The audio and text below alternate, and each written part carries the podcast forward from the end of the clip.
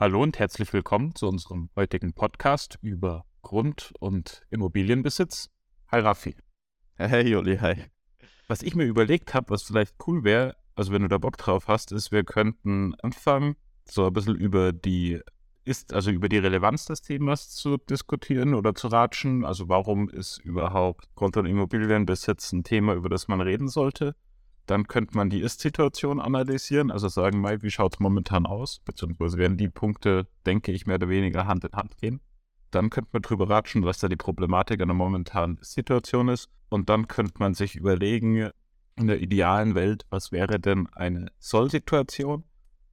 Und eventuell, wenn wir dann noch Bock und Zeit haben, könnte man drüber reden, welche Schritte beziehungsweise welche momentanen, ja, doch, ich bleibe beim Wort Schritte, man äh, nutzen könnte, um von der Ist- zur Soll-Situation oder zumindest in ein der Soll-Situation ähnlicheres oder positiveres Szenario zu kommen. Ja, einen Plan skizzieren. ja, sehr gerne. Ich bin auch mal interessant, ob wir das Thema aus derselben äh, Richtung, Richtung angehen, weil man kann es ja doch sehr, sehr vielschichtig betrachten. Ja, möchtest du anfangen oder soll ich mal äh, das, so soll ich einfach mal anfangen? Du darfst gerne anfangen, wenn du willst. Alles klar. Ja, ich habe mich ja ein bisschen vorbereitet und da bin ich auf ein, ein relativ langes Video-Essay gestolpert, das meiner Meinung nach viele Ideen gegeben hat, viele Denkanstöße, zum Teil ein kleines bisschen kontraproduktiv war. Genau. Und der gute Mann aus dem Video-Essay, ich glaube ja, Brit Monkey, der sagt quasi, dass die Housing Crisis, wie hat er das genannt? The Housing Crisis is the Everything Crisis. Hat quasi einen, eine Brücke von der, von der Housing Crisis zu sehr, sehr vielen anderen Krisen geschlagen, die mal mehr und mal weniger relevant oder gerechtfertigt waren. Auf jeden Fall war das, war das sehr spannend. Er hatte ein, ein Paper zitiert von, ich glaube, es waren amerikanische Wissenschaftler, die gesagt haben, dass die Housing Crisis einen, lass mich nicht lügen, ich glaube 74-prozentiges Wachstum der US-amerikanischen Wirtschaft verhindert hat. Und äh, andere Paper haben wohl diese Zahl oder so eine ähnliche Zahl auch bestätigt. Genau, dann sagt er noch, dass das ganze Thema auch ökologische, ökonomische und natürlich auch soziale Einflüsse hat und hat ein paar Länder gesagt, wo die Situation besonders schlimm ist oder besonders gut. Aber ich glaube, das Hauptproblem ist, dass bezahlbarer Wohnraum rar wird und dass auch der vorhandene Raum oder die vorhandenen Gebäude beziehungsweise die Stadtplanungssituation, so wie sie ist, zum Teil eher suboptimal ist. Wie meinst du das genau mit Stadtplanungssituation? Genau, ein Punkt, der da, der da sehr oft dran kam, war die American Suburban.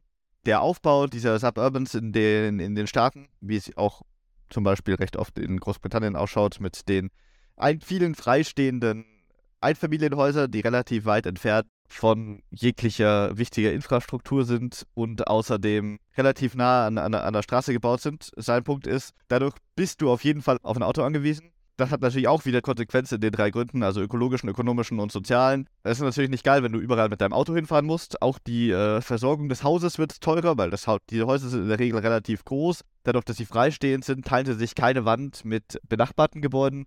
Das heißt, du bist schlechter isoliert.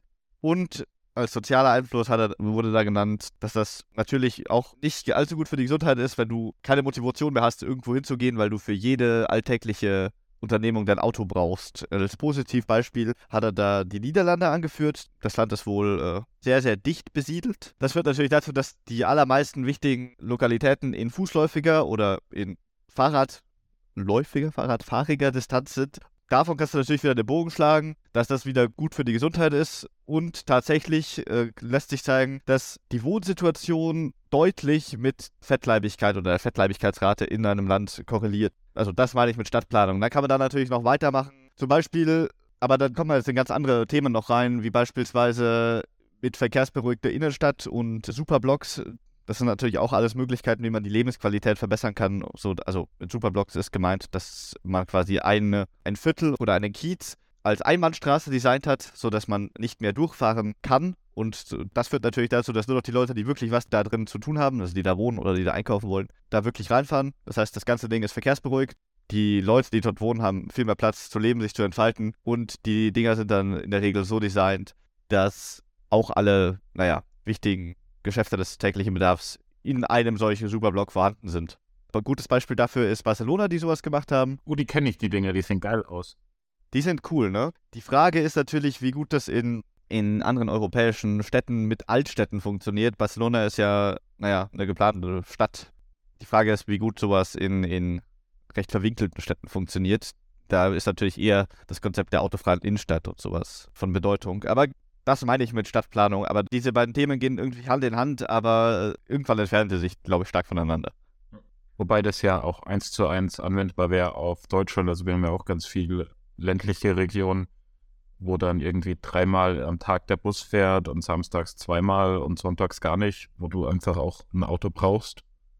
Ja, das, das ist richtig. Das ist ja bei uns fast, selbst in mittelgroßen Städten ist es ja teilweise so, dass du mit dem Bus nirgendwo hinkommst. Musst du entweder Fahrrad fahren, dann gibt es fast keine Radwege.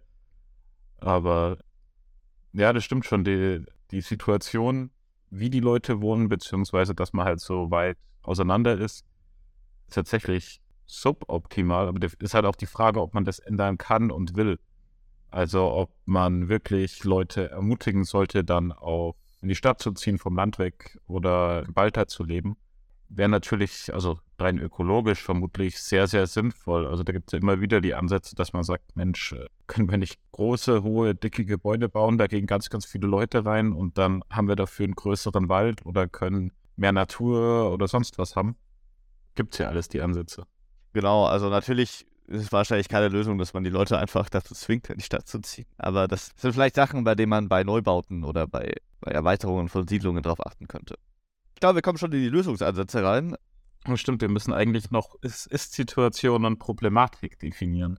Ja, richtig. Möchtest du da mal weitermachen? Oder soll ich noch, soll ich noch von meinem Zettel vorlesen? Du darfst gerne noch von deinem Zettel vorlesen, wenn du willst.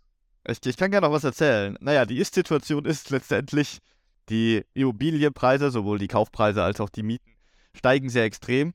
Die Problematik ist natürlich, wir müssen alle irgendwo wohnen und haben kein Geld dafür, obwohl das natürlich irgendwie auch ein äh, Grundrecht ist. Als Beispiel kann man dafür die UK nennen. Die haben bis in die 50er Jahre sehr viel Hausbau betrieben. Dadurch waren die Häuser sehr, sehr günstig. Das kennt man ja auch aus diversen Memes, dass zur Zeitalter der Boomer das Wohnen sehr, sehr günstig war, dass man in, den, in seinen 20ern bereits ein Haus haben konnte.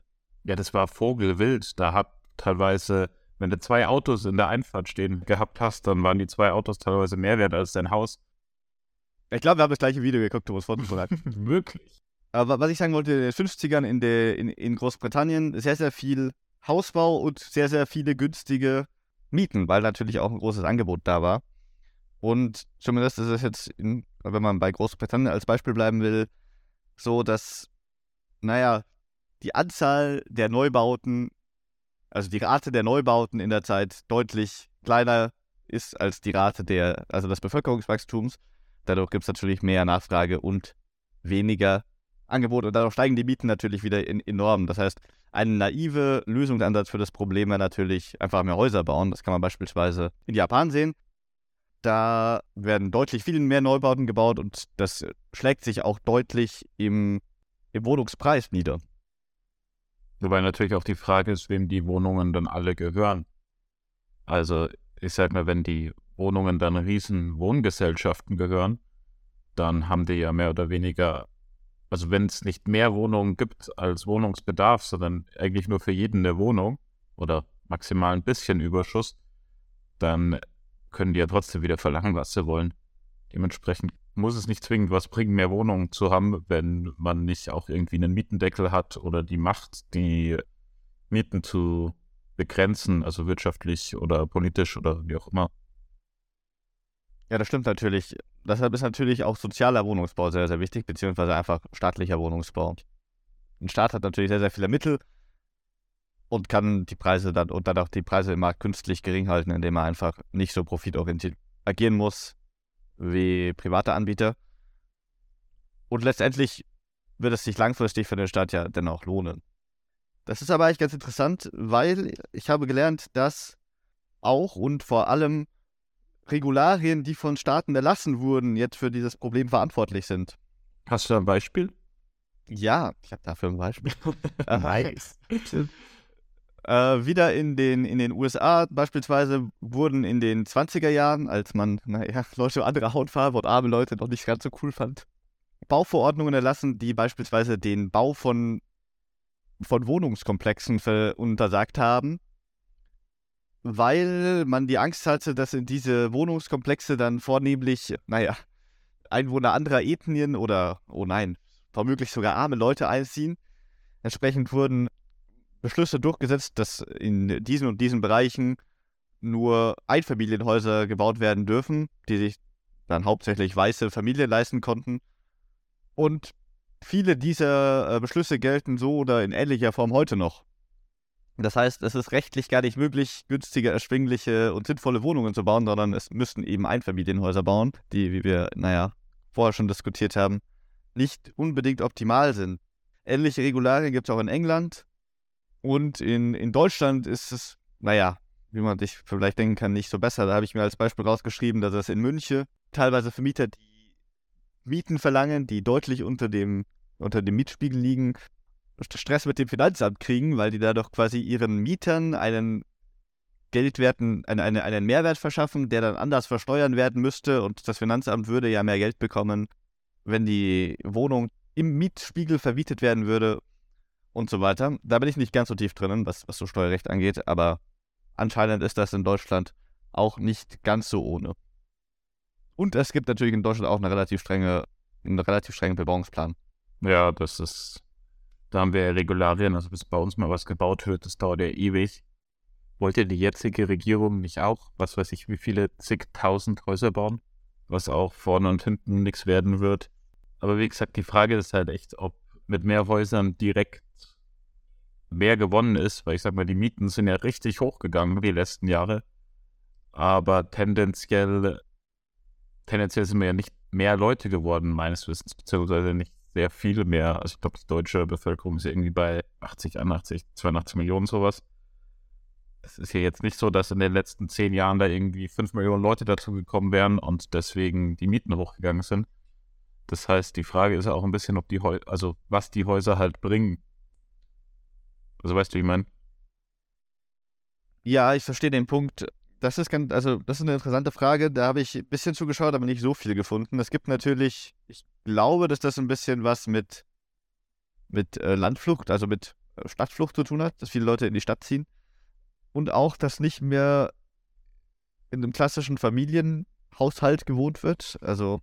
Stimmt, wir haben viel mehr Single-Haushalte. Ja, genau. Während vielleicht früher in einem, in einem großen Einfamilienhaus wirklich vielleicht bis zu drei Generationen zusammen gewohnt haben, sind heute die Kinder ausgezogen und es wohnen eben zwei Rentner da in einem Haus, das viel zu groß für beide ist. Ja, das stimmt. Dementsprechend würden wir doch mehr Häuser brauchen. Oder mit anderen Konzepten wohnen. Ja, das stimmt. Da gibt es ja eh coole Konzepte. Da gibt es ja, das wird bei uns in der Nachbarschaft meines Wissens gebaut. Das ist ein Heim. Ziel ist, dass da Rentner wohnen. Aber man guckt auch, dass man junge Leute oder Familien da einziehen lässt. Einfach, dass sich die jungen Leute um ihre Nachbarn, die Rentner kümmern können, mal irgendwie was einkaufen gehen können für die etc. Und dafür kriegen sie die Mieten ein bisschen billiger. Äh, Finde ich eigentlich ein cooles Konzept, dass man sich da hilft. Genau, sowas habe ich auch gefunden. Das nennt sich wohl äh, Wohnen gegen Hilfe.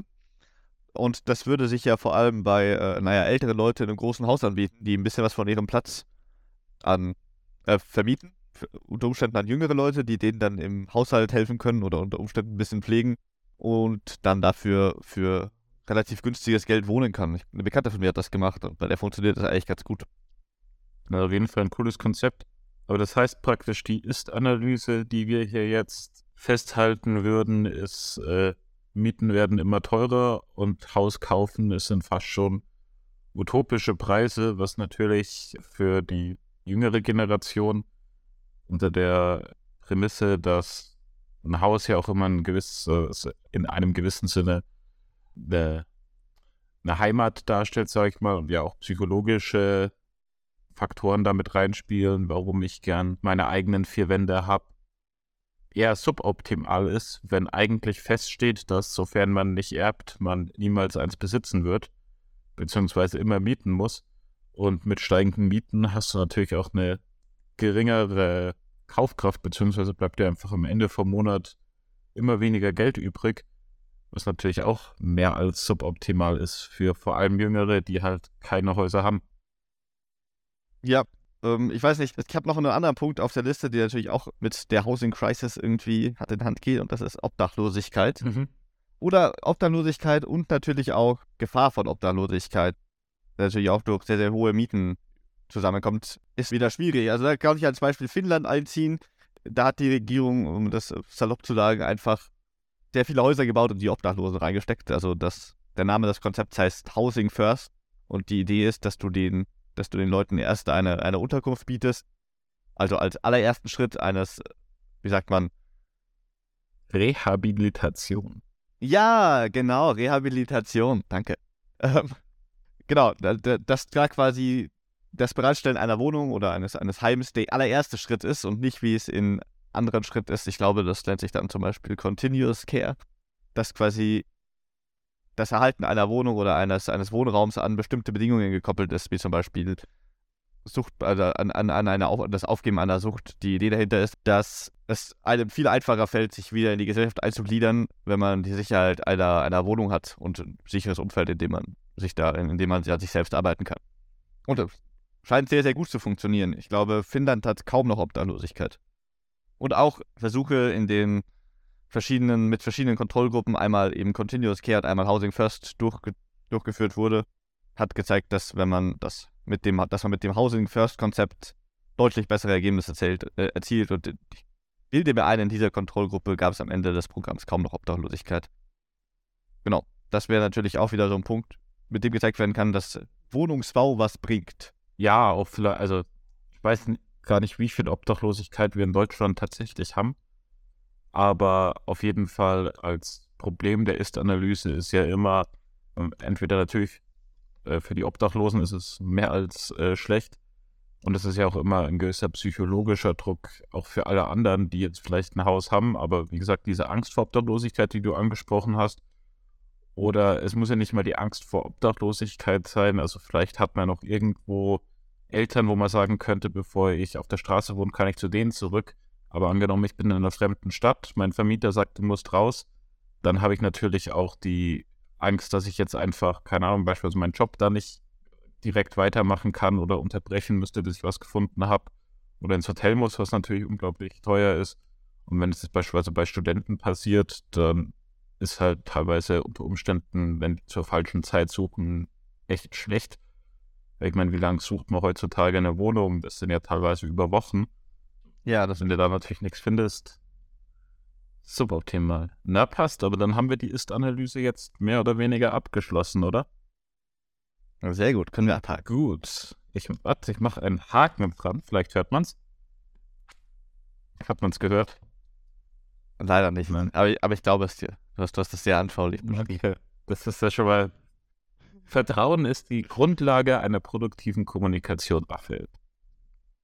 Sehr gut. Dann zur Problematik. Also was folgt aus dieser Analyse der Ist-Situation, die vermutlich bisher noch eher, ich nenne es mal, trivial war, weil ich denke, die meisten Leute haben schon gemerkt, dass Häuser jetzt gerade nicht im Überfluss sind, da es vorhanden sind, beziehungsweise Wohnraum. Ich weiß nicht, ich habe mir da ein paar Punkte zusammengeschrieben äh, ja, äh, erzähl gerne. Passt, dann würde ich mal anfangen. Genau, also mein erster Punkt ist, dass man, also eine dieser Problematiken aus daraus, dass es einfach weniger bezahlbaren Wohnraum gibt oder dass der mehr kostet, ist, dass wir ein bisschen in die Gefahr laufen und unsere Industrie ganz schön zu zerschießen. Jetzt stell dir mal eine teure Stadt wie München vor. Da zahlst du irgendwie für eine zwei, drei Zimmerwohnung 1300 Euro, 1500 Euro. Oder du lebst halt in, keine Ahnung, irgendeinem Kaff sonst wo, zahlst für deine Drei-Zimmer-Wohnung 800 Euro. Dann sind es halt im Monat 500 Euro netto, die du da Differenz hast. Das heißt, mein Arbeitgeber in München muss um 500 Euro netto, was dann, keine Ahnung, je nachdem, wie viel ich verdiene, vielleicht fast 800 äh, brutto sind und dann kommen da noch sonstige Zuschläge drauf. Das heißt, er muss unter Umständen Tausender mehr zahlen, dass es für mich attraktiv wird, aus meinem Kaff, wo es eventuell einen Arbeitgeber gibt, zu ihm zu kommen, was, wo man erstmal sagen könnte, ja, ist ja wurscht, dann arbeit halt, bleib halt da, wo du bist, arbeit da halt. Aber dann habe ich natürlich äh, nicht diese Fokussierung von Industrie und auch kann auch nicht die ganzen Synergieeffekte nutzen, die eigentlich eine Wirtschaft stark machen. Also beispielsweise, wenn ich zwei, drei Autobauer in der Stadt habe, kann ich natürlich zusammen Teile einkaufen, etc. Also ich meine, die deutschen Autobauer sind jetzt so groß, dass es vermutlich eh wurscht ist, dass die eine Menge einkaufen, dass die keine Synergien mehr brauchen. Aber ich meine, man braucht sich ja nur Silicon Valley angucken. Die leben ja mehr oder weniger davon, dass halt der Nächste mit einer krassen Tech-Idee nebenan wohnt. Dann gehe ich rüber und kann da ziemlich cool zusammenarbeiten. Und das hat halt ein bisschen die, ich nenne es mal das Potenzial, einem die Industrie zu zerschießen. Und was noch erschwerend hinzukommt, ist ja, dass die Mieten nicht nur auf Wohngebäude gezahlt werden, sondern natürlich auch auf Gewerbeflächen, also der Supermarkt zahlt dann auch mehr Mieten, was dann dazu, natürlich dazu führt, dass der das umlegen muss. Dann wird es teurer. Alle Leute kaufen auf Amazon ein und im Endeffekt sind wir dann am Ende eine soziale Marktwirtschaft, der ihr Marktplatz nicht mehr gehört, beziehungsweise die ihren Marktplatz ins Web outgesourced hat an ja, Amazon oder ähnliche äh, Online-Anbieter, was natürlich auch ja, eine gewisse Problematik darstellt, würde ich mal sagen, wenn einem der essentielle Bestandteil der Marktwirtschaft, nämlich der Marktplatz, nicht mehr gehört. Das ist so ein bisschen, ja, kann man sich jetzt überlegen, ob das so optimal ist. Das stimmt natürlich. Da würde ich gerne noch ein, zwei Punkte bei einem Punkt nachfragen und noch ein, zwei Punkte hinzufügen. Es ist natürlich nicht so, dass du nur dass die Attraktivität deines Wohnorts sich ausschließlich aus ökonomischen Gründen zusammensetzt. Also ich kann mir schon vorstellen, dass viele Leute auch in der Innenstadt, also du hast München als Beispiel genannt, oder zumindest in Stadtnähe wohnen wollen, einfach weil in der Stadt natürlich auch ein sozialer Hotspot ist und es da viel mehr Kultur und Sport und andere soziale Angebote gibt als auf dem Land. Mhm. Also ich glaube nicht, dass man das Argument hundertprozentig auf die Produktivität legen kann, aber natürlich zu einem gewissen Teil. In diesem Teil ist das Argument natürlich absolut valide. Und dann würde ich gerne noch hinzufügen, dass es ja genug Leute gibt, die auch in dem Kaff, wie du es genannt hast, wohnen und in die Stadt, aber trotzdem in der Stadt arbeiten und dann dorthin pendeln. Und dafür geht, davon geht natürlich auch sehr viel Zeit, die natürlich auch produktiv genutzt werden könnte, für das Pendeln drauf. Ja, das stimmt. Also in meinem Beispiel war es jetzt, wenn es ein, angenommen, es gäbe einen lokalen Arbeitgeber, also beispielsweise in unserem Fall jetzt die Städte um München herum. Wenn ich da jemanden abwerben will, wäre es vermutlich für einen Münchner sehr viel teurer, den abzuwerben, was dann in erster Linie die Wettbewerbsfähigkeit der Stadt München senken würde. Aber es stimmt schon, man kann es, denke ich. Plus, dann haben wir natürlich die Problematik, die du am Anfang angesprochen hast. Wenn alle Leute im letzten Kaff wohnen müssen, um sich das leisten zu wollen. Also ich sage mal, diese ganzen sozialen Benefits, die du ähm, genannt hast, die sind einem ja auch nur einen gewissen, eine gewisse Summe an Geld wert. Ob das dann halt nicht ziemlich viel zerschießt, wenn mal die Mieten für alles teurer werden, dann wird es halt, also vor allem fürs Gewerbe, wird es davon halt auch einfach weniger geben. So, ich meine, diese Riesensupermärkte und irgendwelche krassen Einkaufspark wird es schon noch geben und Riesenkinos auch. Aber Kunst und Kultur könnte dann in den Städten, vor allem Kleinkunst und kleinere Kulturveranstaltungen, könnten halt einfach aussterben. Wenn sich dann nur noch die drei großen Kinos halten können, dann gibt es halt keine Mini-Kinos mehr, wo irgendwelche Indie-Filme gezeigt werden oder sonst was. Dann geht es auch alles ins Internet was natürlich gesellschaftlichen Austausch, Zusammenhalt leicht zum Erliegen bringen kann. Ich meine, man muss sich nur vorstellen, wie oft ist man in irgendeinem Biergarten und ratscht dann mal mit Leuten, die man da trifft oder in irgendeiner Bar. Wenn die Bar jetzt viel mehr auf einmal verlangen muss für, also viel mehr Miete zahlt, viel mehr für ihr Bier und ihre, nicht Bars, Tanzlustbarkeiten nennt man das heutzutage, viel mehr verlangen muss, dann geht da kein Mensch mehr hin, weil dann sagt man, es ist mir nicht wert, dann kann ich mich auch mit meinen Leuten sonst wo treffen.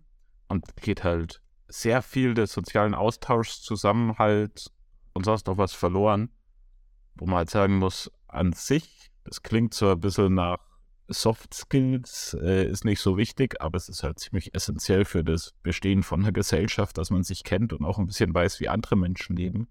Ja, da musst du mich vielleicht nochmal abholen, weil ich nicht, ob ich dir ganz folgen konnte. Also, dein Argument ist, dadurch, dass die großen Arbeitgeber in den Städten wohnen, also dadurch, dass man nicht mehr darauf angewiesen ist, wegen der großen Arbeitgeber in die Städte zu ziehen, ziehen die Leute aufs Land und das führt dann dazu, dass die Kultur in den Städten zum Erliegen kommt. Aber würde das nicht auch gleichzeitig dazu führen, dass die Miete in den Städten wieder günstiger wird, weil die Nachfrage an Wohnungen in den Städten kleiner wird, weil nicht mehr jeder auf eine Wohnung in der mhm. Stadt angewiesen ist, weil er ja von zu Hause arbeiten kann.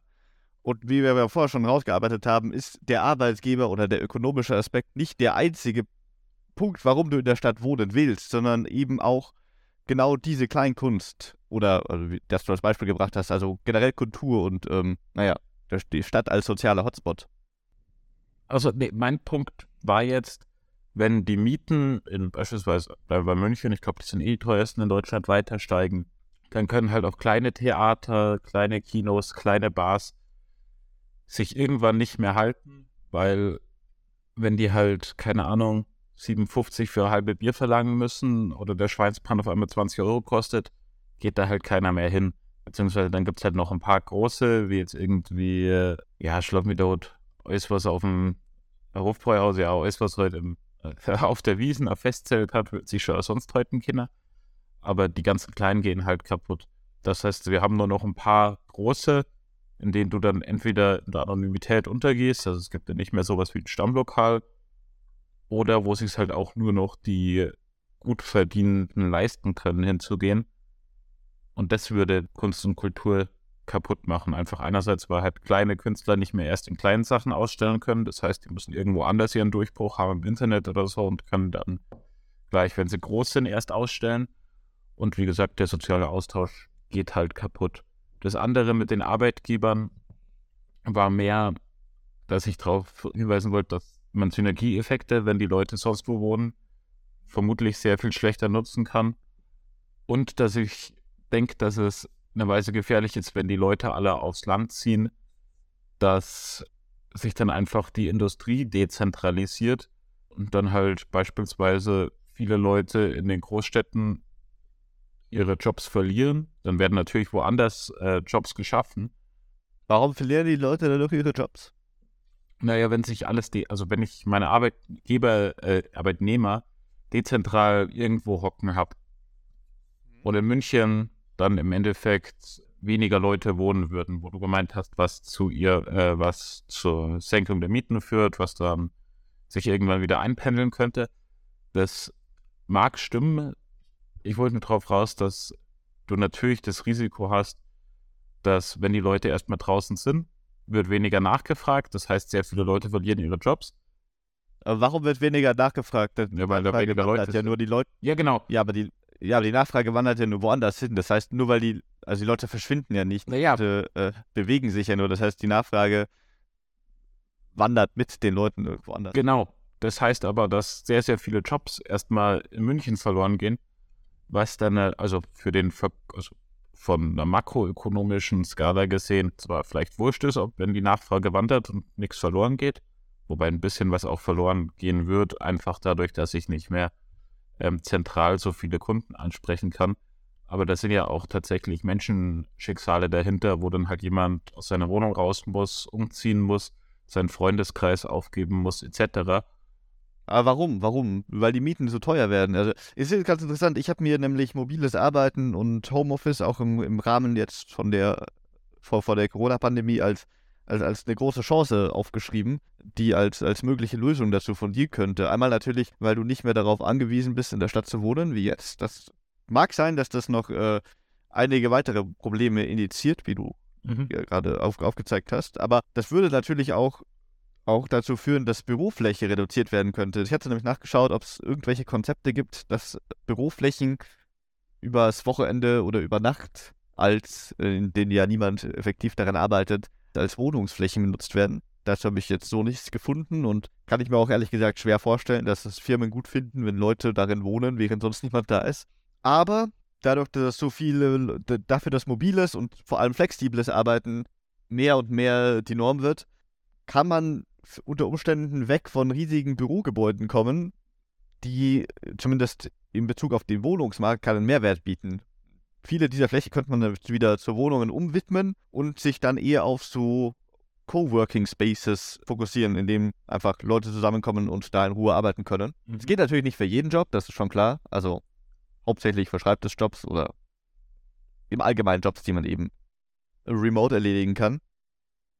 Aber ich denke, dass durch diese Flexibilität sehr, sehr viel für die. Ich komme immer durcheinander, sag's ja mal. Ist Stadtflucht, wenn ich in die Stadt flüchte oder aus der Stadt flüchte? Also Landflucht ist, wenn du vom Land in die Stadt flüchtest. Dann ist Stadtflucht, Flucht, glaube ich, wenn ich aus der Stadt aufs Land flüchte. Oder? Ah, okay. Sonst können wir es ja schneiden und umdrehen. Ja, ich meine, aber gleichzeitig, also als dasselbe Argument, das du gerade gebracht hast, oder das, oder beziehungsweise das Gegenteilige, mal, mal, mal sehen, wie es wird, kann man natürlich bringen, dass durch die Landflucht, also dadurch, dass alle Leute in die Stadt ziehen, Gemeinden und Wohnungen in, auf dem Land oder generell in weniger populären Gegenden immer mehr verwaist werden, was natürlich auch nicht unbedingt erstrebenswert ist. Mhm. Aber da ist die Frage, wie, wie sehr man das Urbanisierungsthema jetzt in diese Diskussion mit reinbringen will weil das wieder in eine, sich in eine ganz andere Richtung abspaltet und sehr weitreichend ist. Also wenn man beim Beispiel Deutschland bleiben will, könnte man da auch zwischen, zwischen den Diskrepanzen von Ost und West sprechen, dass immer mehr Leute von Osten nach Westen ziehen, weil einfach da die wirtschaftlichen Möglichkeiten deutlich besser sind und eben viele Gemeinden im, im Osten eben verwaist oder, oder werden oder deutlich zusammenschrumpfen. Und dass das natürlich auch äh, Kultur ist, die verloren geht, dass man in der Stadt deutlich anonymer ist als auf dem Land und dass vielleicht nicht auch, jed auch nicht jeder in der Stadt wohnen möchte, sondern das auch nur aus ökonomischen Gründen tut. Das, das, das sind, denke ich, alles Gründe, die man da noch in diese Diskussion mit reinbringen muss oder, oder könnte. Ja, na, da magst du recht haben. Einen Punkt hätte ich tatsächlich noch, den ich als problematisch an der momentanen Grund- und Immobiliensituation sehe. Also man muss ja immer unterscheiden zwischen dem Boden, wo was draufsteht, also im Endeffekt dem Haufen Dreck und dem Haus, weil äh, das Haus ist ja tatsächlich ein Nutzungsgut, also das muss ich ja Geld reinstecken, dass das eine gleichbleibende Qualität hat, beziehungsweise früher oder später wird es halt kaputt gehen und ich muss ein neues bauen oder restaurieren für die Kosten, die fast Neubau wären, etc. Und dem Land, wo das Haus halt drauf steht, ähm, was im Endeffekt ja, wie gesagt, ein großen Hau großer Haufen Erde ist, der jetzt nicht direkt was produziert.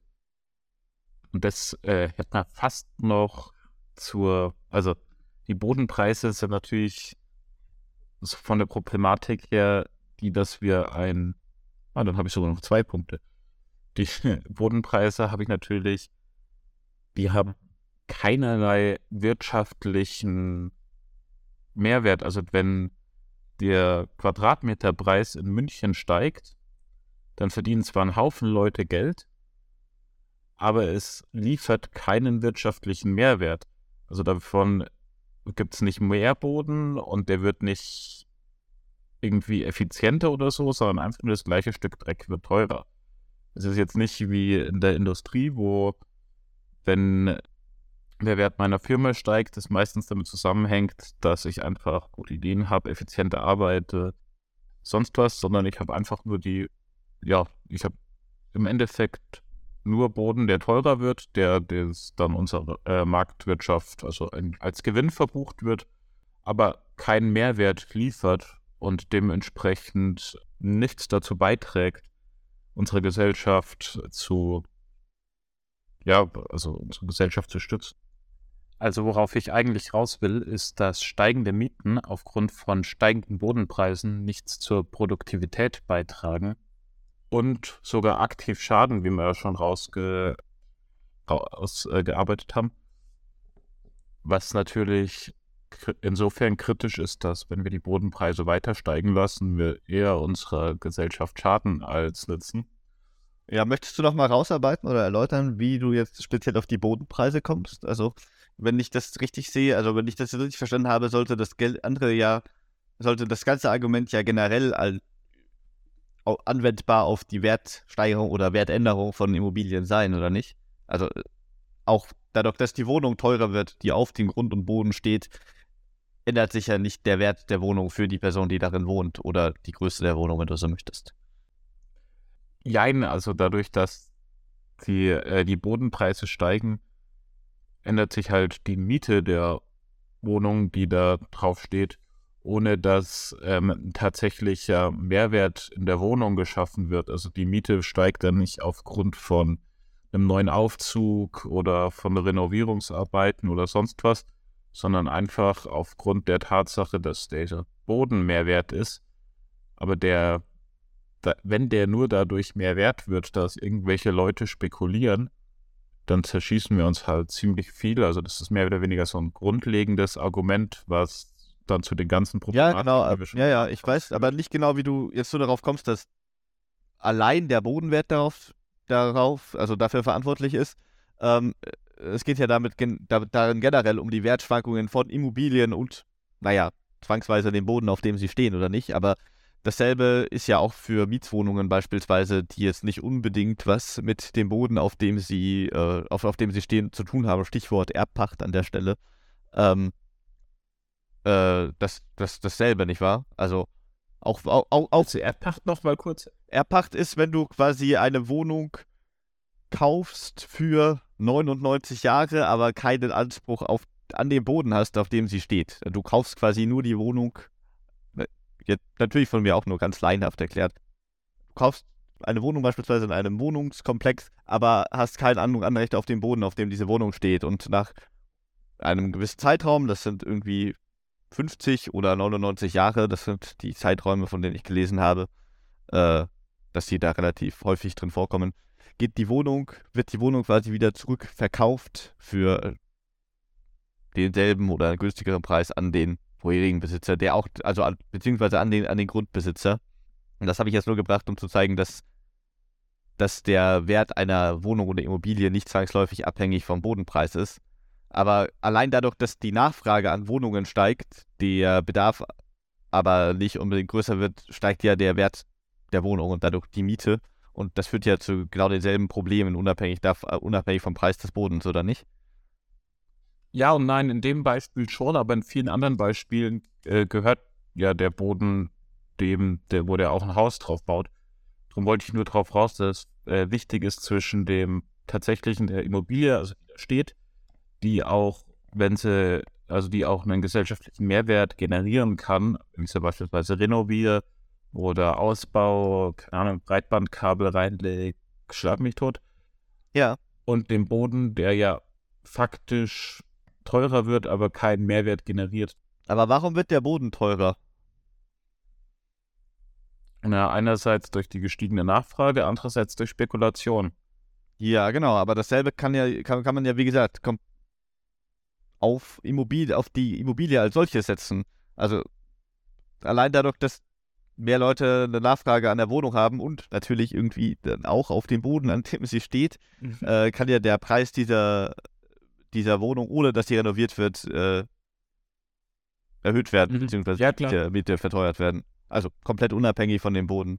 Aber dass ich auf den Boden spekulieren kann, ist halt äh, also, okay, ja. eine Problematik, dass unter ja. Umständen dann nie eine Wohnung drauf gebaut wird, weil wenn es lukrativer ist, den Boden zu behalten, ähm, und darauf irgendwelche Spekulationen zu betreiben, dann habe ich eventuell, also mein Boden habe ich halt schnell verkauft. Wenn ich dann ein Haus drauf baue, muss ich mich eventuell an gesetzliche Vorschriften halten, das Mietdeckel oder sonst was beinhaltet.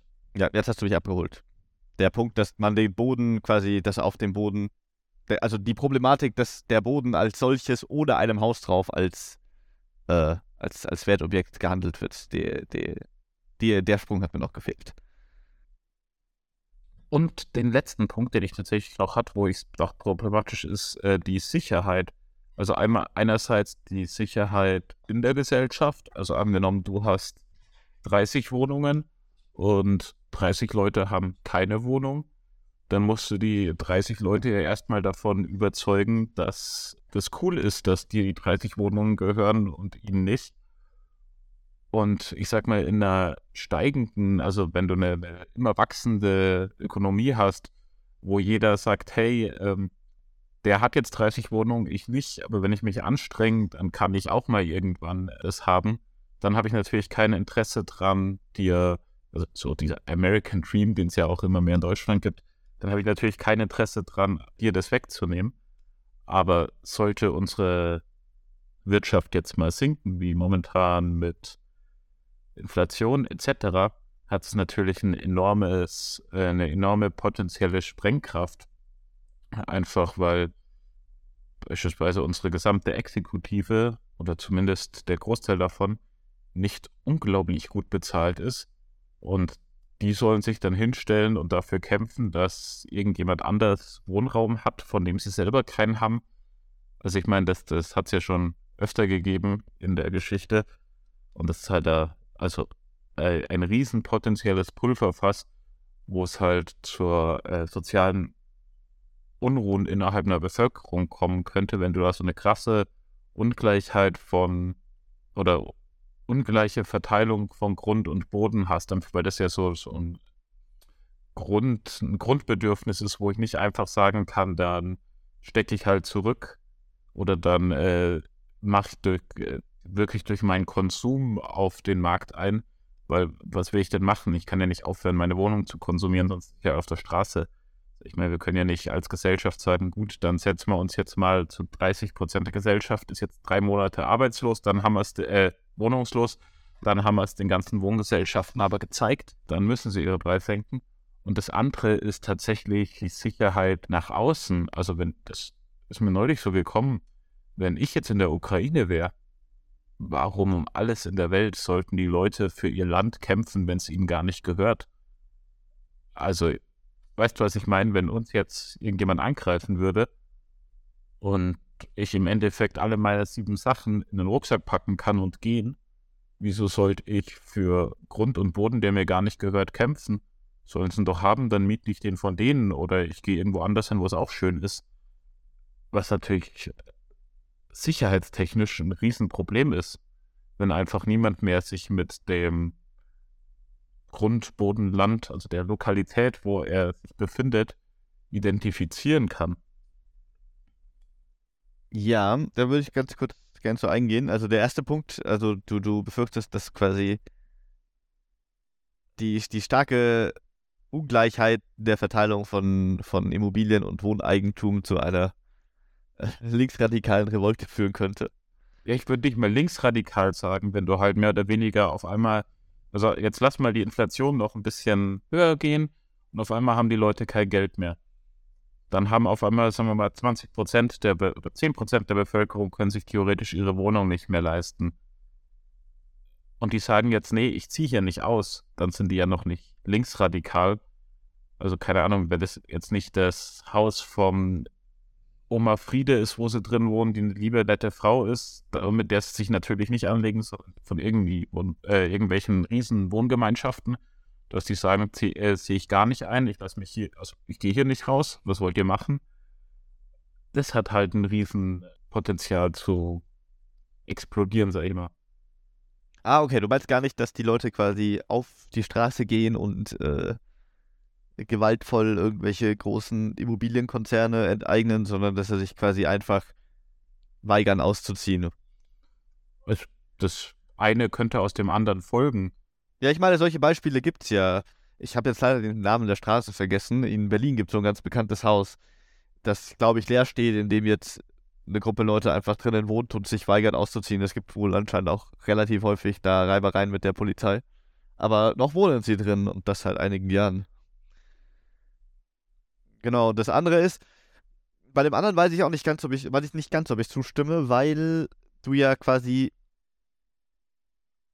mit deiner, mit deiner kulturellen Identität nicht nur den Boden verbindest, der dir gehört, weil nur weil dein Land einen Krieg gegen also erstens nur weil dein Land einen Krieg gegen ein anderes Land verloren hat, heißt das ja nicht, dass alle Bürger, alle, also alle Zivilpersonen des Landes enteignet werden der, das Land kann dir ja natürlich immer noch hören, nur das Staatsgebiet ist ein anderes.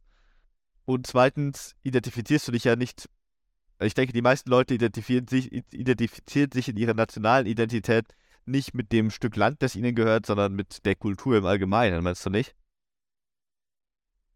Ja und nein. Also auf jeden Fall, also dass der, das Land dir gehören kann, dass du nicht enteignet wirst, das ist, mag sein, dass es in vielen so Fällen so ist. Aber ich will ja darauf raus, wie es davor ist. Also davor gibt es ja einen Krieg und für den Krieg kann ich eingezogen werden. Und dass ich nicht eingezogen werden will, eventuell, ist natürlich auch, also bei vielen Leuten, keine Ahnung, also ich würde ungern eingezogen werden, sage ich jetzt mal, dass ich dann einfach schon davor gehe. Also nicht, dass ich danach, wenn der Krieg vorbei ist, äh, mein Land verliere, sondern dass ich davor schon einfach gehe und sage, hey, ähm, ist mir wurscht. Und das mit der Kultur, da magst du recht haben, das habe ich mir auch überlegt. Aber ich denke, das gilt nur, wenn du keinen Rückzugsort hast mit ähnlicher oder gleichwertiger Kultur. Angenommen, jetzt keine Ahnung, wir wohnen beide in Polen und irgendein großer Nachbar greift uns an, könnte ich ja recht fix, also ich meine, wie viele Polen gibt es in Deutschland, die in Deutschland leben, die haben jetzt keine großen kulturellen Probleme, weil wir sehr ähnliche Kulturen haben, können ja fix ihre sieben Sachen nehmen, nach Deutschland ziehen und bleiben dann halt hier. Warum sollten die für ihr Land kämpfen, wenn die mit ihrer Familie beispielsweise einfach gehen können? Dann haben sie ihre sozialen Kontakte, für die es sich lohnen würde, zu kämpfen, mitgenommen. Ihre Kultur können sie ein Stück weit, was sie wollen, noch ausleben. Sie sind in einer anderen Kultur, die sich nicht so stark unterscheidet. Warum um alles in der Welt sollten die ihr Leben riskieren, um für das Haus, in dem sie wohnen, das ihnen nicht mal gehört, zu kämpfen? Also wir praktisch darauf raus, dass Besitz, den du nicht bewegen kannst. Ja, eine Immobilie. Motiviert zu bleiben und zu kämpfen. Ja, okay, okay, da, da, daran habe ich nicht gedacht. Ich kann ehrlich gesagt, ehrlicherweise nicht ganz abschätzen, inwiefern das tatsächliche Faktor ist. Ich auch nicht, aber ich. sind ja natürlich ja noch, da spielen natürlich meiner Meinung nach ganz andere Faktoren noch mit rein und ich denke. Ja, ja, ganz viele. Dass das dann auch einige andere Dinge impliziert, aber äh, interessanter Ansatz. Na, ich meine, es ist einer der Faktoren, den, der da eventuell mit reinspielen kann. Also, es, dass das nicht der einzige ist, ist klar, aber es ist ja meistens so, wenn es dann mal passiert, dann läppern sich viele Faktoren auf und im Endeffekt wäre es klug gewesen, an allen zu arbeiten. Drum wollte ja, ich mal nennen. Das, das ist natürlich richtig, ja.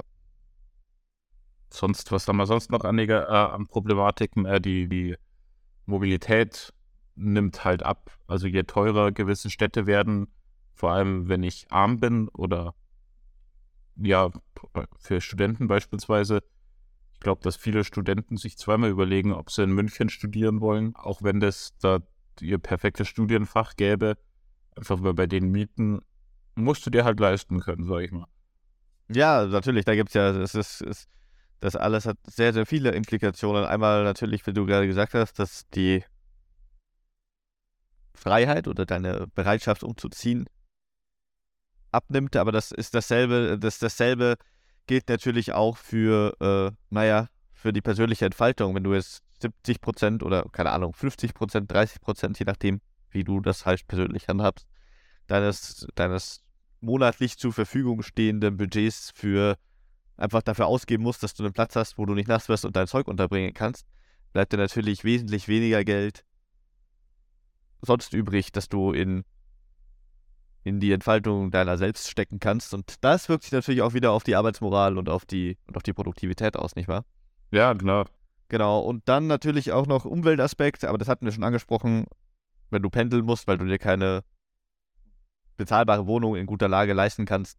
Naja, wenn die, Leute, die meisten Leute mit dem Auto fahren, weil, wie du es auch schon angesprochen hast, gibt es halt auf, ist zumindest in Deutschland die öffentliche, sind in, zumindest in Deutschland die öffentlichen Verkehrsmittel auf in ländlichen Gegenden kaum ausgebaut.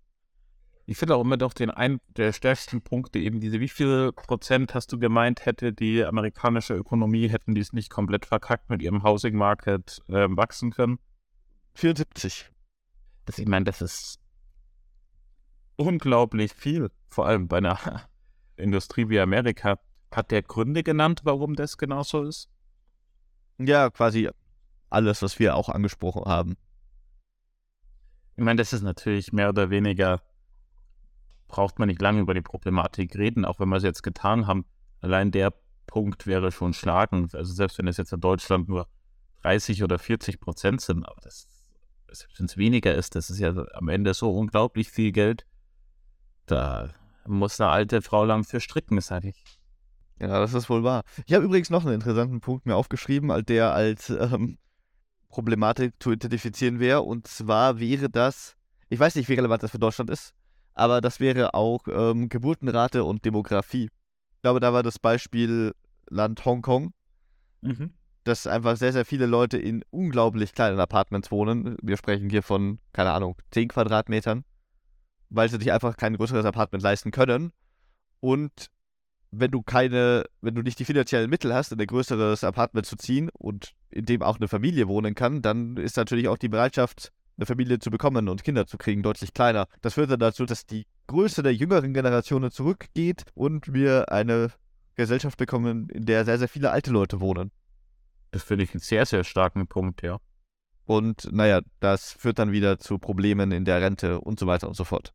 Aber kann ich mir gut vorstellen, dass das in Deutschland so, also ich, ich äh, kenne Leute, die sagen, Mensch, noch ein Kind in der Wohnung, aber willst du die Wohnung aufgeben, weil da ist irgendwie der Job in der Nähe und eine andere kriegst du halt nicht, beziehungsweise findest du so schnell nicht. Und du hast ja auch immer so einen gewissen Zeitraum, also du kannst ja jetzt nicht ewig warten, sondern es muss halt innerhalb von zwei, drei Jahren, vier Jahren, je nachdem, wie viel die Kind es sein sollte, oder überhaupt eins musst du halt eine, eine Wohnung finden, wo das möglich ist. Ja. Und am besten halt ohne, dass die Sachen, die du aufgibst, so groß sind, dass es dich demotiviert. Und ich meine, in einem Land wie Deutschland, äh, wir haben, also die, die junge Generation ist ja viel weniger als die alte. Und wenn wir jemals Renten kriegen wollen, wäre das gar nicht schlecht, wenn ein, zwei Leute nachkommen, sag ich mal. Ja, das ist wohl richtig. Ich weiß nicht, wollen wir noch, hast du noch einen Punkt für die Problematik oder sollen wir uns mal langsam zu den Lösungsansätzen wagen? Ja, also meine Problematik wäre durch. Ich hätte nichts mehr. Du? Nee, ich glaube, das ist auch soweit alles, was ich habe. Ich habe noch, nee, da, da, können wir gleich, da können wir vielleicht gleich später ansprechen. Okay. Ja, ähm, ja, ich weiß nicht. Ich glaube, ein naiver Lösungsansatz, der vielleicht aber auch sehr gut funktionieren kann, ist neue Häuser bauen. Und zwar in sinnvoller Lage, in einem sinnvollen Konzept. Und das mag stimmen. Ja, ähm, was ich mir überlegt habe, ich weiß nicht, wenn du da Bock drauf hast, ist, ähm, wir könnten dieses Experiment oder dieses Gedankenexperiment von John Rawls machen. Das äh, nennt sich Schleier des Nichtwissens und ist im Endeffekt ein Tool, um rauszufinden, wie ein Sollzustand wäre. Also das funktioniert so, du stellst dir vor, wir sind jetzt auf einer, keine Ahnung, werden weggebeamt in irgendeine andere Dimension und setzen uns da zusammen und wissen, wir werden in, keine Ahnung, zwei Tagen wieder zurückgebeamt. Wie sollte eine Gesellschaft aussehen?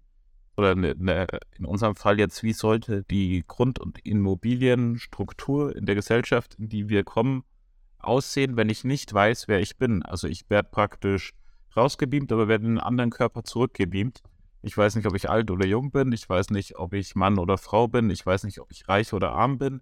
Klug oder dumm. Also dumm ist jetzt die Frage, ob es klug ist. Was sind, ja. Äh, ja. Also klug im Sinne von Fähigkeiten, die die momentane Marktwirtschaft verlangt, um problemlos oder recht problemlos Geld verdienen zu können. Also wenn du halt einfach in Sachen richtig gut bist, wofür dich niemand bezahlen will, ist das halt in einem System unter Umständen schlecht oder schwierig hochzukommen, selbst wenn dein, deine Arbeit natürlich eventuell einen Mehrwert äh, liefern würde. Äh, ja, können wir gerne machen. Ich habe das noch nie gemacht. Ähm, möchtest du mal damit anfangen? Dann kann ich mir vielleicht auch ein bisschen vorstellen, wie man das angeht. Ich habe es auch noch nie gemacht, aber ich habe mal eine Arbeitshypothese entwickelt, die ich gleich mit dir diskutieren würde. Ja, das ist praktisch. Eine Arbeitshypothese wäre eine modifizierte Form der Erbpacht. Ich weiß nicht, äh, sagt dir Jean-Jacques Rousseau noch was? Es war, er war ein Philosoph. Ja, der, der Franzose. Aus Frankreich, ja. Aber da hört mein Wissen auch schon wieder auf. Also.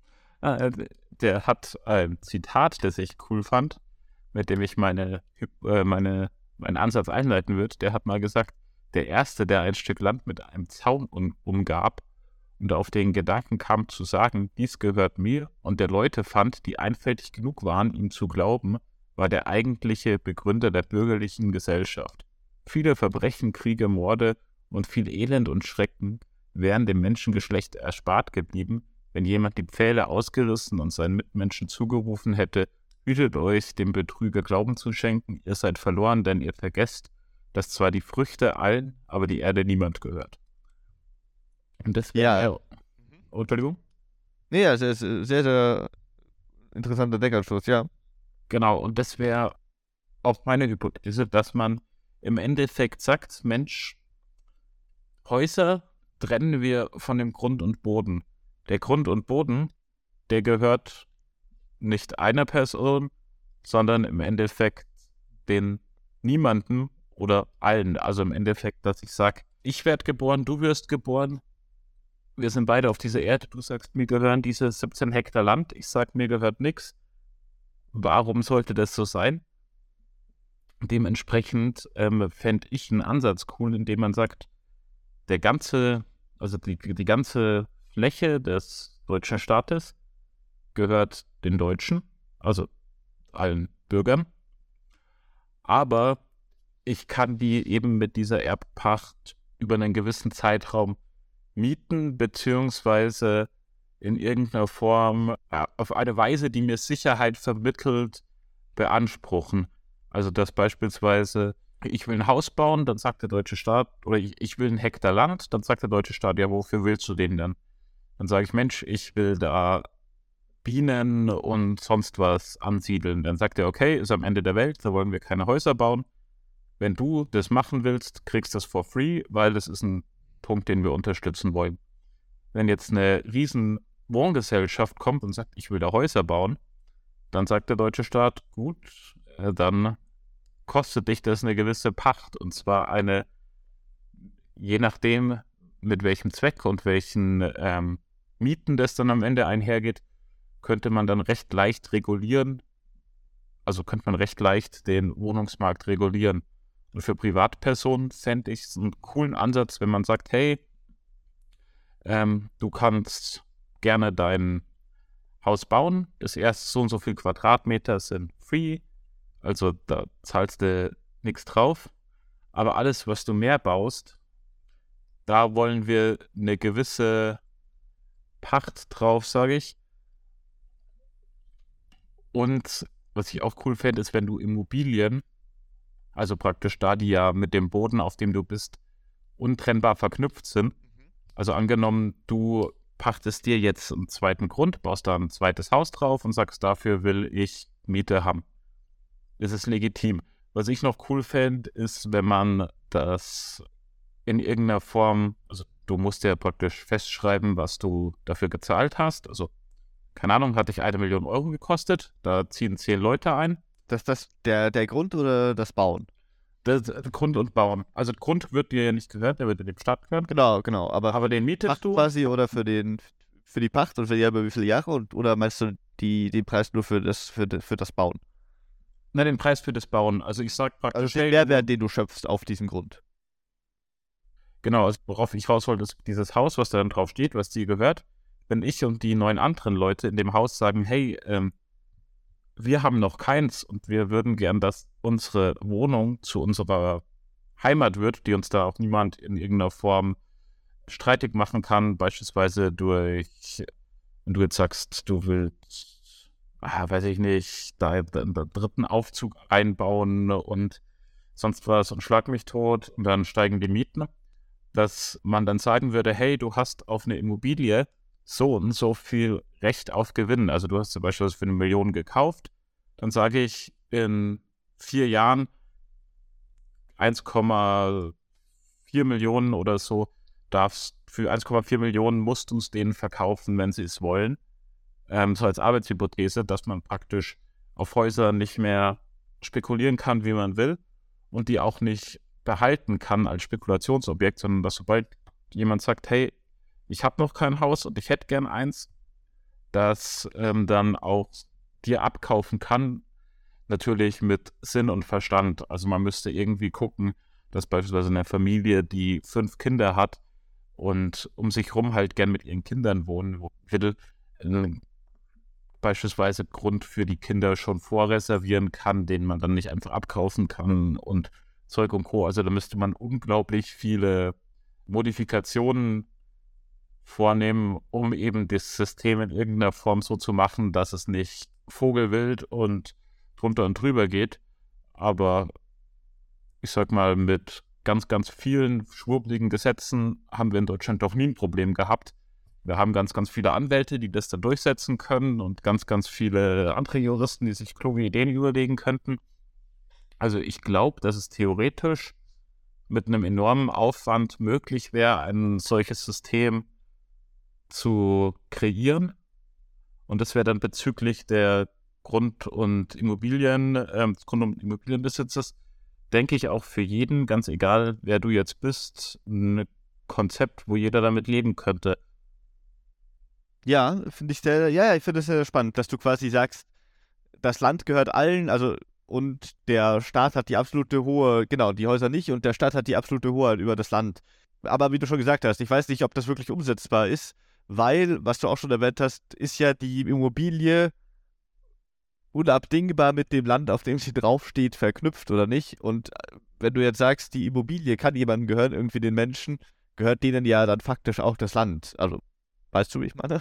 Ich weiß nicht, inwiefern sich das System, das du vorschlägst, auf dem Papier hört sich das sehr verlockend an, aber ich weiß nicht, ob sich das System, das du gerade vorschlägst, in der Realität wirklich stark von dem unterscheidet, was wir momentan haben. Das heißt, wir bräuchten letztendlich eine funktionierende Mietpreisbremse, oder nicht? Und an sowas wird ja schon gearbeitet, unabhängig davon, wem das Land gehört, weil. Ach ja, und dadurch, dass du nicht, dass dir das Land nicht gehört, beziehungsweise dadurch, dass du. Dir gehört zwar momentan das Land als Eigentum, Mhm. Aber du darfst trotzdem nicht frei darauf entscheiden, was, äh, was du darauf machst. Also, das, es gibt ja, also ich weiß nicht, wie es in anderen Ländern gibt, aber in Deutschland gibt es ja relativ strikte Bebauungspläne, beziehungsweise sind Landflächen bestimmten Nutzungen zugewiesen. Du gibst beispielsweise Landflächen, da darfst du nur Wohnungen drauf bauen, andere sind landwirtschaftliche, forstwirtschaftliche Nutzflächen und so weiter. Also das wird ja alles in der mhm. Regel schon reguliert. Und auch der Punkt, den ich vorher schon angesprochen habe, dass deine Immobilie mit dem Land, auf dem sie steht, verknüpft ist, führt ja dann, und dass du den Leuten auch nicht ihre Immobilie wegnehmen willst, führt ja dann dazu, dass die Immobilie de facto dem Mann gehört. Also, ähm, mhm. weil äh, er, er, macht ja auch nicht mehr damit, als wenn sie, als wenn er der Eigentümer davon wäre. Ja, das stimmt. Ja, vielleicht sollte man das dann, in, also direkt in irgendeiner Form modifizieren, dass man sagt, weil der Grund allen gehört, habe ich die rechtliche, moralische, sonst was Grundlage der Mietpreisbremse einzuführen. Ich hätte die Legitimität dafür, dass sich Leute zusammentun und beispielsweise großen Gesellschaften Häuser abkaufen. Also wie gesagt, bei Privatpersonen will ich das immer, wenn da jetzt jemand drei Wohnungen hat und will, dass, dass seine Kinder in 20 Jahren einziehen, dann muss man das natürlich respektieren, beziehungsweise muss der dann da irgendwie einen Blocker reinhauen können, dass das keiner kauft oder keiner kaufen kann, darf. Aber beispielsweise bei großen Gesellschaften, es gibt ja, oder irgendwelchen ausländischen Investoren, also sobald das keinem persönlich gehört, sondern in irgendeiner Form Investoren daran beteiligt sind, müsste, könnte ich das dann kaufen? Der Punkt, an dem du recht haben könntest, ist natürlich, dass du nicht mehr um den Boden spekulierst. Ja, genau, da, darum geht es mir halt. Also, dass äh, Spekulationen auf Grund und Boden faktisch unmöglich werden. Ja, ja, genau. Also, um mal mit dem Punkt so ein bisschen zum Abschluss zu kommen. Ähm, ich glaube, was man daraus äh, ableiten kann, ist, dass man, dass, ein Teil der Lösung für das Problem sein sollte, dass man funktionierende Gesetze in Kraft treten lässt, die dafür sorgen, dass man das Wohnfläche und oder das damit verknüpfte, den, den damit verknüpften Grund weniger als Investitionsobjekt, sondern eher als, wie sagt man, Necessity für die, für die Menschen betrachtet, also Mietpreisbremse und so weiter und so fort. Unabhängig davon, wie jetzt genau die Philosophie dahinter ist, also ob man, mhm. ob man jetzt wirklich das komplette, ähm, wie sagt man, Rechtssystem, was, was Boden an, an, angeht, umändert oder ob man einfach so eine Mietpreisbremse installiert. Ich denke, der Staat hat auch einfach so die Hoheit, das zu tun. Genau. Mhm. Ja, da stimme ich dazu. Dann würde ich was, was an dem Punkt direkt an, gerne anknüpfen und sagen, dass man auch die Gesetzeslage oder die Regularien für, für Neubauten deutlich vereinfachen und reformieren muss, sodass es attraktiver wird und auch einfacher wird, neue Häuser zu bauen. Genau. Und natürlich sollte meiner Meinung nach der Staat auch neue Häuser bauen. Das, ich denke, dass es Lösung des Problems sein muss, dass die Anzahl der Häuser etwa mit dem Bevölkerungswachstum ansteigt. Weil sonst hast du ja keine Chance. Na gut, aber wir haben ja jetzt kein direktes Bevölkerungswachstum, sondern nur ein Wachstum an Anspruch auf Quadratmeter pro Einzelperson. Also wenn ich immer mehr Single-Haushalte habe. Ach ja, ja, das stimmt. Genau, und das könnte man ja theoretisch auch ohne Wohnungsbau lösen. Wenn ich jetzt beispielsweise sage, ich mache einen großen Komplex mit geteilten Küchen, dann hätte ich schon mal viel Platz. Dann braucht nicht jeder seine eigene Küche, sondern jeder kriegt eine ziemlich coole, die man sich halt teilen muss. Das ist die Frage, ob das jeder will, dass man sich eine Küche teilt. Ja, das habe ich mir übrigens auch aufgeschrieben. Ähm, Co-Housing. Ja, im Endeffekt diese ganze Sharing-Ökonomie auch aufs Wohnen in gewisser Weise anlehnen. Ja, ja, genau. Da gibt es natürlich diverse Formen, WG oder eben das, was wir vorher schon angesprochen hatten, dieses Wohnen gegen Hilfe oder Co-Housing, wo du eine kleine Wohnung für dich hast oder wie auch immer sie die jetzt ausschauen will und ge gemeinsame Räume, wie zum Beispiel gemeinsames Wohnzimmer und eine gemeinsame Küche und so weiter. Genau, das könnte auf jeden Fall dazu beitragen. Und ich denke aber auch, dass ein großer Teil sein muss, dass man, also dass, dass man quasi die, die äh, Flucht in die Stadt ja, unterbindet und quasi das Wohnen auf dem Land wieder attraktiv macht, sodass die Wohnungen, die da ja schon vorhanden sind, nicht unattraktiv werden und leer stehen. Mhm. Dasselbe gilt natürlich auch mit dem, ne, was ich vorher auch schon angesprochen hatte, mit Osten und Westen.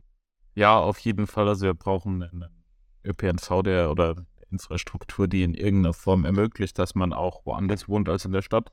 Genau, das ist äh, gut, dass du das ansprichst. Das ist meiner Meinung nach auch einmal die, äh, die Infrastruktur der Öffis, aber auch, äh, wie ich es vorher schon gesagt hatte, jetzt komme ich nämlich dazu, mobiles Arbeiten. Wenn du von überall arbeiten kannst, was hindert dich daran, auf einem Dorf zu wohnen, wenn du eigentlich eh Bock hast, irgendwo zu wohnen, wo es ruhig ist? Es hat ja natürlich, es hat ja auch Vorteile, auf einem Dorf zu wohnen. Und ein großer Nachteil, dass du äh, in der, dass halt nirgendwo in deiner Nähe irgendein Arbeitgeber ist oder der Arbeitgeber ist, bei dem du gerne arbeiten willst, kann durch äh, mobiles Arbeiten zu einem großen Teil eliminiert werden.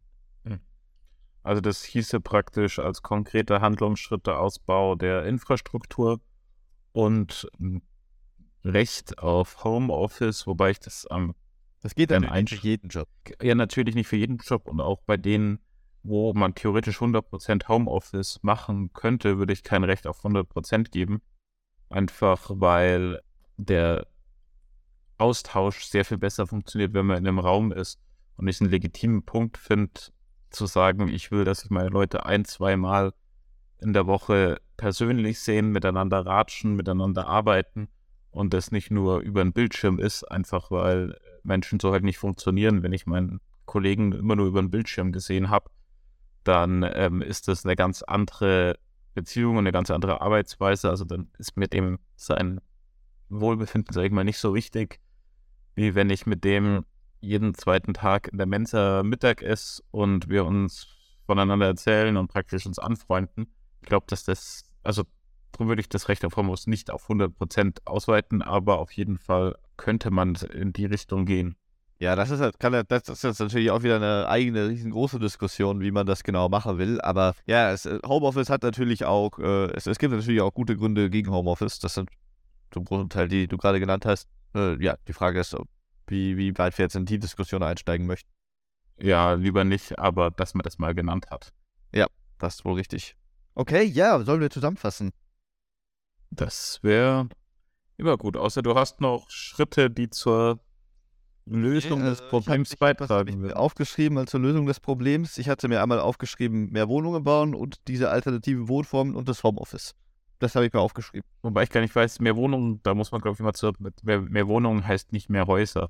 Wenn man ja immer sagt, wir können nicht alles mit Teer versiegeln und unsere Umwelt sonst wie zerschießen, weil wir überall hinbauen. Ähm, das sollte man vielleicht im Kontext sagen, dass da nicht jemand denkt, wenn man sollte keine Ahnung, einfach mal 17 Hektar mit irgendwelchen Einfamilienhäusern zu pflastern und gut ist. Ja, das, das, das, das, ja, natürlich, natürlich. Alle Punkte, die ich gerade genannt habe, mit Sinn und Verstand. Ja. Also Wohnungen auch dann beispielsweise restaurieren. Also wenn da jetzt ein Einfamilienhaus steht, das, wo gerade keiner drin wohnt oder sonst was, da kann ich halt dann vielleicht ein Mehrfamilienhaus hinbauen und da ja, ja, das schaffen. Ja.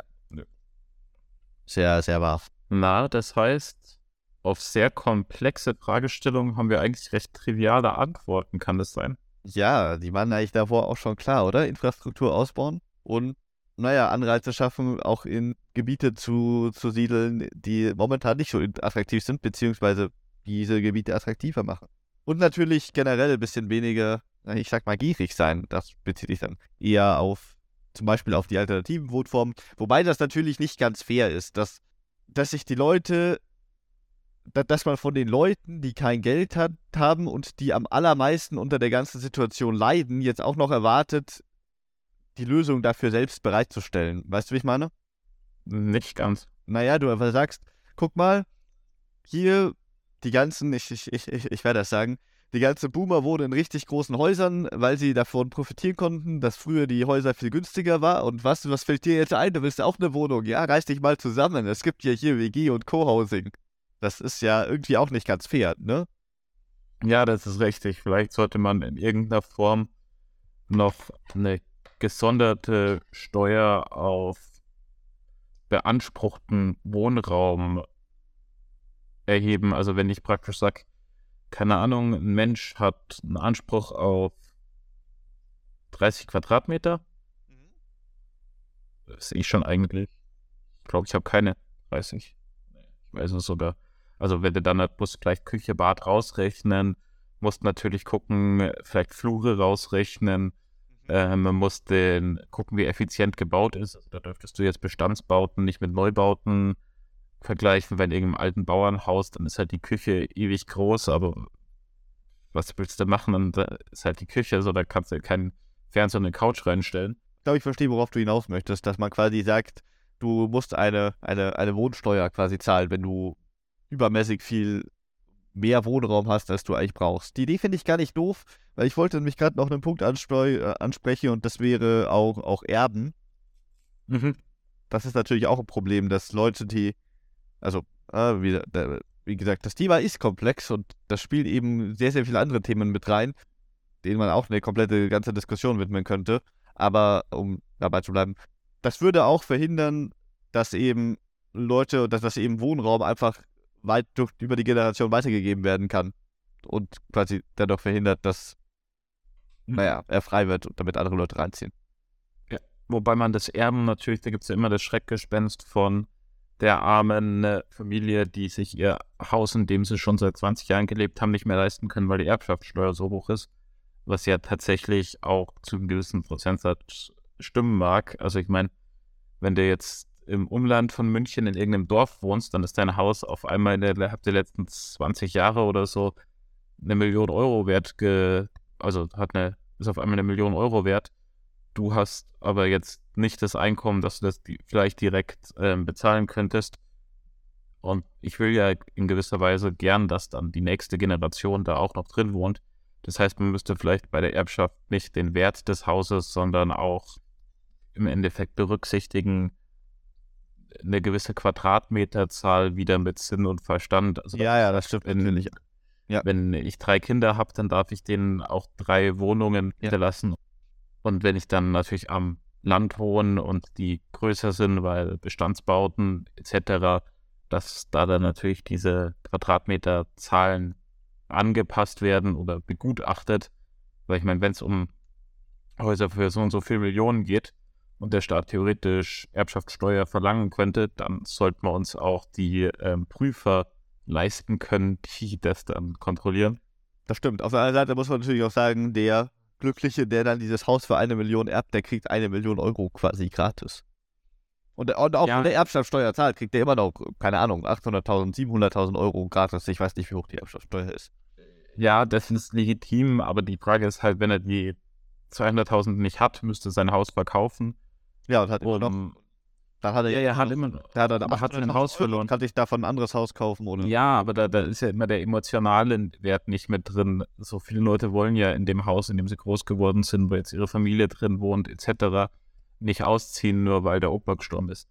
Ja, das stimmt natürlich. Aber wie gesagt, das ist wieder eine ganz eigene Diskussion eigentlich, ne? Äh, auch, ne, auch, auch eine spannende. Ja, und sogar eine Diskussion, die ich denke, da wir in einem unserer zukünftigen Podcasts mal anschneiden werden. Aber dann denke ich, ist eigentlich für heute alles gesagt und ich wäre dann so frei, allen, die zugehört haben, zu danken, sie zu ermutigen, je nach Plattform Kommentare zu hinterlassen, Ideen zu hinterlassen, dass man eine Diskussion starten kann und wird dann einen schönen Tag, Abend, wann auch immer man das gerade hört, wünschen. Servus.